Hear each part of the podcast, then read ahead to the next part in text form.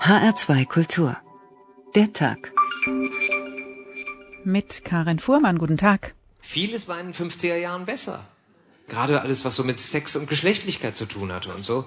Das war äh, viel schöner, weil es nicht so selbstverständlich war wie heute. Ja, damals musste man sich ja wahrscheinlich äh, monatelang ranmachen an so eine Frau. Und wenn es dann endlich soweit war, ne, dann war sie meist auch gleich schwanger und dann musste man heiraten und man blieb zusammen, fing an zu saufen und machte sich das Leben zur Hölle.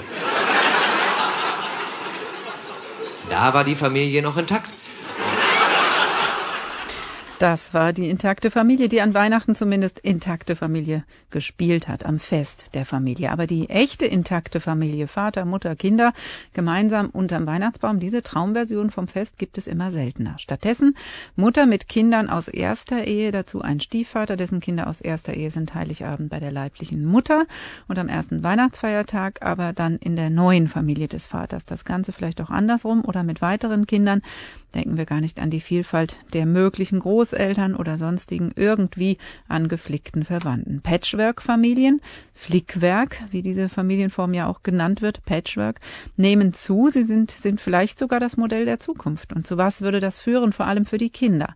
Patch as Patch Can, Familie 2010 haben wir diese Sendung genannt und wollen genauer hinter die Flicken schauen. Wie leben Familien heute in Deutschland und was können sie tun, um, egal ob Patchwork-Familie, alleinerziehende alleinerziehende oder gleichgeschlechtliche Eltern für das Wohl der Kinder zu sorgen. Unter anderem der bekannte Familientherapeut und Buchautor Jesper Juhl wird uns in der nächsten Stunde auf diese Fragen antworten.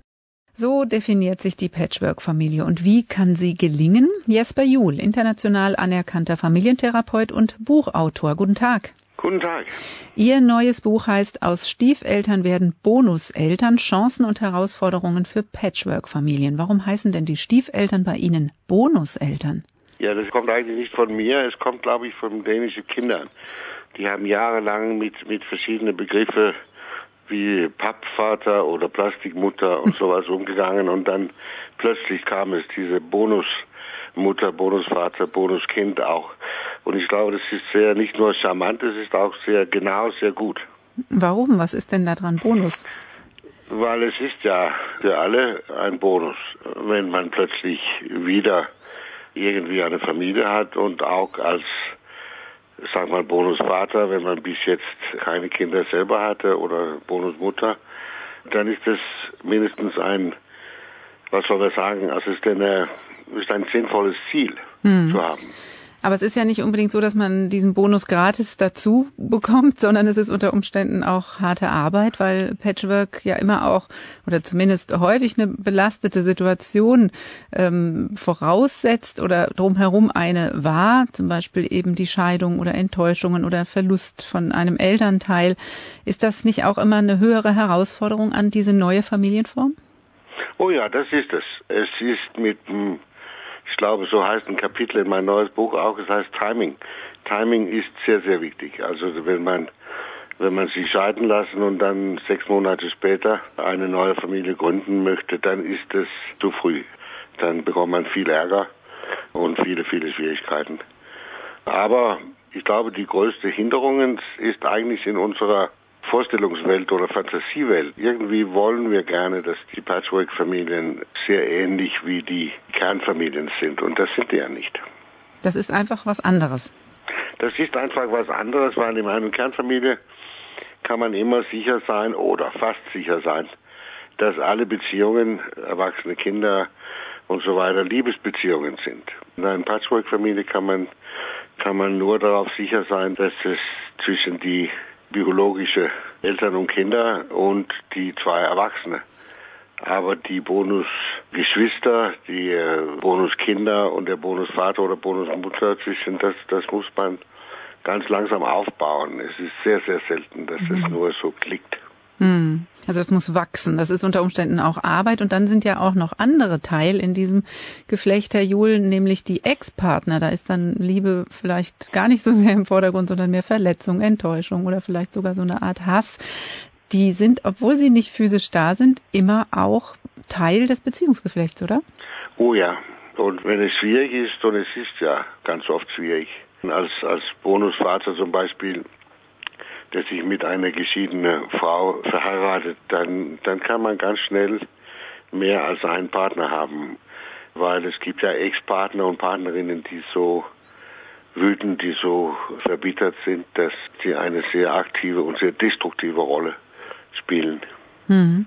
Aber wie geht man dann damit um? Also das ist ja eben auch ein wichtiger Punkt in diesem Gesamtgeflecht Patchwork-Familie, die Beziehungen und natürlich auch die Regelungen, die man mit den Ex-Partnern treffen muss. Soll man da lieber gut tun, der Kinder willen, auch wenn es vielleicht nicht ganz echt ist, oder auch Ablehnung offen zeigen? Nein, ich glaube, also als Bonuspartner oder neuer Mann oder Frau kann man sehr, sehr wenig tun. Man kann natürlich, also mit diesem ursprünglichen Konflikt, man kann sich sichern, soweit es möglich ist, dass wenn man sich in eine Mann oder Frau verliebt und sagt, wir möchten eigentlich gerne zusammenleben, dass dieser äh, neue Partner auch wirklich fertig mit seiner ersten äh, Ehe oder Verhältnis ist. Man sollte nicht daran glauben, dass mit Liebe schaffen wir alles, weil so ist es nicht. Jetzt sind ja Patchwork-Familien an sich sehr unterschiedlich, das haben wir schon gehört. Es gibt geschiedene Eltern, Verwitwete, es haben manchmal beide Partner schon Kinder und es gibt neue Kinder aus der neuen Verbindung. Es hängt vieles am Alter der Kinder oder eben dieser Beziehung zu den Ex-Partnern. Gibt es dennoch, außerdem, was Sie eben schon gesagt haben, dass man sich vielleicht Zeit lassen sollte, einen Grundsatz oder eine Grundhaltung, die bei all diesen Konstellationen allen Beteiligten hilft? Ja, ich glaube, es ist sehr wichtig, dass man sich Zeit nehme. Also, dass man einfach sagt, okay, hier treffe ich neue Menschen, die sind mehr oder weniger traumatisiert, die sind mehr oder weniger verwundbar und es muss Zeit dauern. Also wenn ich zum zwei, drei Kinder von meiner neuen Frau eine gute und hoffentlich auch mit Zeit eine liebevolle Beziehung aufbauen kann, dann ist es nicht nur Glück, dann ist es auch ein Privilegium. Es kommt nicht nur so. Hm, und das heißt auch, man muss Respekt haben vor den Beziehungen, die da schon bestehen in dieser leiblichen Familie, mhm. dem leiblichen Familienteil und sich als Erwachsener vielleicht auch zurücknehmen ein Stück. Ja, es ist, es ist eigentlich genauso, wenn wir mit Adoptiveltern reden und sagen, müssen, sie müssen es so machen, dass es in ihr Heim Platz für die leibliche Eltern gibt, weil dieser Hintergrund hat ein Adoptivkind immer mit sich. Und es muss irgendwie Raum, es muss Platz, es muss Energie auch für diese Familie sein. Jetzt gibt es ja für Patchwork-Familien auch ähm, besondere Hürden, wie zum Beispiel Familienfeste, Konfirmation oder vielleicht eine Hochzeit. Jetzt stehen wir kurz vor Weihnachten. Mhm. Wie kann man, kann man denn da Konflikte lösen, die vielleicht im Vorfeld schon entstehen mit Blick auf die Kinder? Also eins kann man sich ganz klar vereinbaren und sagen, das ist jetzt so, dass diese Weihnachten sind diese Kinder da und diese Kinder da und so ist es. Ähm, es gibt wohl eine Tendenz im Moment, dass die geschiedenen Eltern dann sagen, okay, dann machen wir zweimal Weihnachten. Und das wollte ich nicht unmittelbar empfehlen. Warum nicht? Für die Erwachsene ist es, ist es eine, es ist eigentlich oft sehr egoistisch. Also ich will diese Weihnachtserlebnis, ich will diese Weihnachtsgefühle für mich haben. Für Kinder ist es sehr, sehr oft sehr stressig. Wir denken normalerweise sehr wenig darüber, wie stressig es eigentlich für Kinder ist mit dieser Teilweise bin ich da, teilweise lebe ich da. Äh, mein Vater ist, ist äh, depressiv, ich muss ihn immer trösten. Meine Mutter ist böse, ich muss mich immer ein bisschen verstecken, ich kann nicht alles sagen.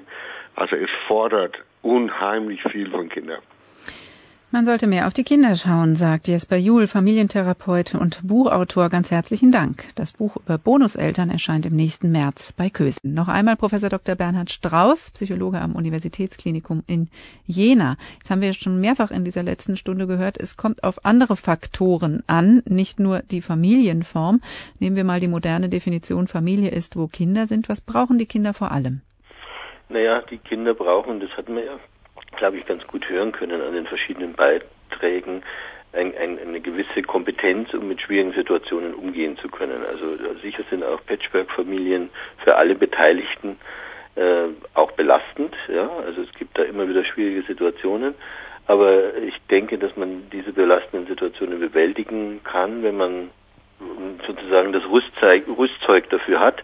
Und da ist natürlich ganz wichtig, dass Kinder sozusagen eine gewisse Grundsicherheit haben, mit solchen Situationen umzugehen. Und dann äh, können sie natürlich auch sehr viel besser äh, jede Art von Belastung bewältigen. Mhm. Wo kriegen die die her, diese Grundsicherheit? Ja, also da wissen wir heute relativ viel darüber, dass äh, Kinder, äh, wenn sie in einem Milieu groß werden oder mit, mit Bezugspersonen, äh, die äh, auf die Bedürfnisse des Kindes richtig eingehen und die vor allen Dingen verfügbar sind und feinfühlig auf die Kinder eingehen, wenn es ihnen schlecht geht, und zwar von äh, Anfang an, dass das eine gute Voraussetzung dafür ist, dass Kinder das entwickeln, was man als Bindungssicherheit äh, bezeichnet. Und Bindungssicherheit ist einfach einer von den wichtigen Schutzfaktoren, äh, die wir kennen, die eben Belastungen im, im, späteren Leben dann besser ertragen mhm. lassen. Jetzt ist gerade von in den letzten Jahren von Bindungstheoretikern wieder verschärft, verstärkt zu lesen, dass die vor allen Dingen die Bindung und teilweise heißt es sogar einzig die Bindung zur Mutter ähm, entscheidend ist dabei. Wie sehen Sie das? Also ich denke, dass das keine wirklichen Bindungstheoretiker sind, sondern solche, die die Bindungstheorie auf eine bestimmte Art und Weise interpretieren. Also ich glaube, Bindungsforscher können sagen, dass Bindungsentwicklung in einem Netzwerk stattfindet. Das heißt also, ein kleines Kind hat in der Regel mehrere Bindungsfiguren. Das sind natürlich in erster Linie wahrscheinlich die Eltern, aber das können auch ältere Geschwister sein, das können Großeltern sein, das können andere Menschen sein. Auch externe Tagesmutter, genau, Erzieherin eben auch oder Fremd, mhm. Fremdbetreuende oder eben auch ein neuer Partner der Mutter oder des Vaters. Äh, also insofern glaube ich, muss man das relativieren und sagen, wenn äh, Netzwerk dem Kind ein, eine Basis dafür bietet, äh, in schwierigen Situationen gut zurechtzukommen, dann ist äh, die Entwicklung sicher eher günstig.